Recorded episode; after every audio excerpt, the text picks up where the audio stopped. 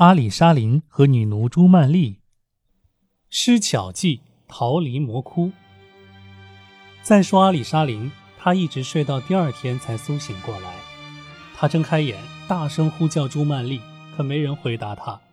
他走进房间，发现满目荒凉，气氛异常，当即明白他遭到了那基督教徒的暗算。他悔恨至极，大声哭叫，拼命撕扯自己的衣裳。他拿起两块石头，在城里面东奔西跑，用石头敲打自己的胸膛，一边跑一边不断高声喊叫朱曼丽的名字。一群小孩围在他身边喊叫：“疯子，疯子！”了解他的人都对他表示同情，说这是某某人遭到了什么不幸。就这样，他踉踉跄跄奔波到天黑，跑累了倒在街头就睡，一直睡到第二天天亮。天亮后，他又拿起石头在满城奔跑寻找，直到天黑，他才回到家中。他的邻居是个老太婆，为人心地善良，见他这般状况，便问他：“孩子，你发生了什么事，这么疯疯癫癫的？”阿里沙林只是不住的哭泣，嘴里喊着朱曼丽的名字。老太婆明白他与他妻子失散了，说道。你是否能将你遭遇的灾难详详细细讲给我听？也许我能帮上你什么忙。阿里沙林将他与基督徒白尔苏木及他的兄长拉希德丁的故事前前后后、详详细细告诉了老太婆。老太婆听后流出了眼泪，对阿里沙林深表同情。继而，他对阿里沙林说：“孩子，听我说。”你现在就去市场买一个大筐，再买些适合妇女戴的金穿银镯、珠宝首饰。你千万不要吝啬。你买好这些东西后，将它放进筐里，交给我，我把它顶在头上，装扮成一个卖妇女饰品商人的模样，然后走家串户，直到把你的妻子找到。阿里沙林听后十分高兴，吻了吻老太婆的手。便急忙前去购买他所需要的物品，一会儿便将物品买来了。老太婆穿上一件打补丁的外套，头上蒙了一块褐黑色的披巾，手拿一根拐杖，将筐顶在头上，便出发了。她不辞辛劳，走街串巷，从一个地方走到另一个地方，从一个胡同转到另一个胡同，挨家挨户吆喝叫卖，仔细打听，直到来到拉希德丁的住所。他听见里面有呻吟声，便敲开房门。一个婢女将房门打开，护质问候后，老太婆说：“我这儿有妇女用的首饰，你们有人要买吗？”婢女说：“有的。”随后将她领进房间，把她带到婢女们的住处。婢女们围着她坐下来，每个人都选择自己需要的东西。老太婆和婢女们套近乎，把东西便宜卖给他们。老太婆的慷慨大方。和蔼可亲，使他们感到非常高兴。这时，老太婆注意到发出呻吟的地方，便向那里望去。她让婢女们带她去看看。她发现朱曼丽躺在那儿，立即知道这就是她要找的人。她对婢女们说：“孩子们，这个女孩是怎么回事啊？”婢女们向她讲述了事情的前前后后，并说。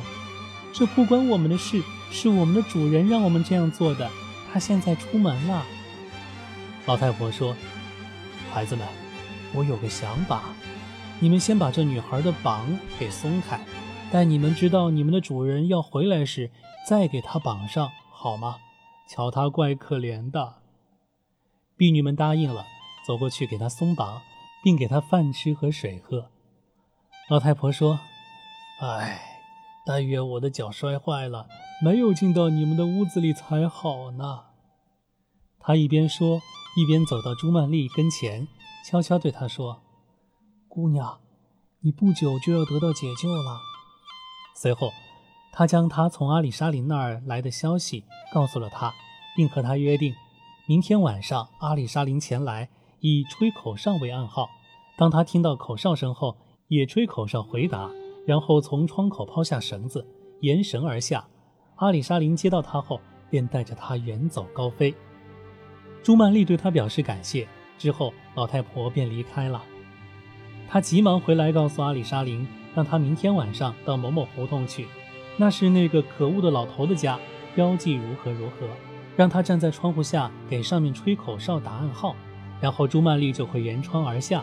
那时他愿意带他到什么地方就到什么地方。阿里沙林对老太婆感谢不尽，耐心熬到第二天夜里。便如约前往老太婆说的那条胡同，找到那所住宅。他坐在窗下的一个石凳上，不想由于多日的劳累，加上他对自己心爱妻子的忧思，竟支撑不住，靠在那里呼呼睡着了。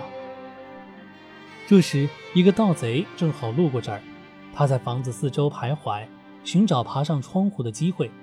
他来到石凳旁，发现阿里沙林睡在那儿。便将他的缠头取下来，戴在自己头上。恰巧此时朱曼丽来到窗户旁，向下张望，在夜色朦胧中，她见戴着缠头的盗贼，以为是自己的丈夫，便向下吹了一声口哨。那盗贼也随口应了一声，于是朱曼丽便抓住绳子沿窗而下。他还随身带了一个口袋，里面装满了金子。盗贼见此情景，感到十分奇怪。但他来不及多想，接过金袋，将朱曼丽扛在肩上，便飞也似的跑走了。路上，朱曼丽对他说：“那老太婆对我说，你由于想念我而变得身体虚弱不堪，可我看你健壮的像匹鞍马。”那盗贼并不回答他。朱曼丽摸了摸他的脸颊，发现他长着浓密的像刷子般的大胡子，他感到十分惊恐，便问他。你是谁？老实告诉你吧，我是个江洋大盗，叫唐库尔德。我们一伙儿共四十人，头领是艾哈迈德戴奈夫。今晚全都要拿你寻开心了，哈哈哈哈！那盗贼说道。朱曼丽听后痛哭起来，她不住地抽打自己的面颊。他知道厄运已经降临到他身上，由于这个盗贼的到来。他从一个灾难陷入更大的灾难，此刻已毫无办法，只能忍耐，把一切托付给全能的安拉了。话说从头，原来那个叫唐库尔德的盗贼，这天早些时候对他的头领说：“头领，我现在就进城去。我知道这城外有一处洞穴，它能容纳四十个人。我现在就前去，先把我的母亲放在里面，然后再回城。”托你们的好运，偷上一点东西，拿回来孝敬你们。头领艾哈迈德戴乃夫同意了他的想法。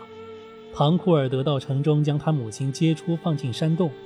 当他进山洞出来时，发现一个骑兵在附近躺着睡觉，马就拴在旁边。他过去将骑兵杀死了，把他的马、武器和衣服通通拿进山洞，交给他母亲看管。然后他又趁着夜色匆匆进城。四处寻找机会，直到走到那基督教老头的住所前，发现阿里沙林睡在那儿，取下他的缠头，又抢走了朱曼丽。盗贼唐库尔德扛着朱曼丽飞快地跑到山洞，将她放下来，交给他的母亲，说：“你好好看着她，我明天一早就回来。”说完就走了。朱曼丽心想：“我绝不可放弃这个机会，我一定要用计逃走。”我怎么能等到那四十个大盗来作践我，使我像沉溺在大海里一样无法逃生呢？于是他走进那老太婆唐库尔德的母亲，对她说：“大娘，咱们干嘛不到洞外面去？你也好晒晒身子呀。”你说的对，姑娘。老太婆说：“我已经好久没有洗澡了，那帮侏罗老是不停地从一个地方。”转移到另一个地方，我也跟着他们受罪呀。二人来到洞外，朱曼丽为老太婆梳头、挠痒、捉虱子，把她侍候的服服帖帖，一会儿就睡着了。这时，朱曼丽趁机穿上被唐库尔德杀死的那个士兵的衣服，拿过他的宝剑挂在腰间，又戴上他的缠头，把自己装扮成一个男子模样。他跨上那匹马，取过金带。便快马加鞭，匆匆上路。他想，如果我回到城里，也许会被士兵们看见，到时会惹上麻烦。于是他放弃了回城的打算，调转马头，专向荒凉的地区行走。一路上，他饿了就以山果野菜为食，渴了就饮用山间溢流的溪水。就这样，过了十天。过了十天之后，故事又怎么样呢？欢迎收听下一回《乔装扮异国加冕》。这里是熊健为你播读的天方夜谭故事。如果觉得我读的不错，别忘了点赞、转发、评论、打赏哦。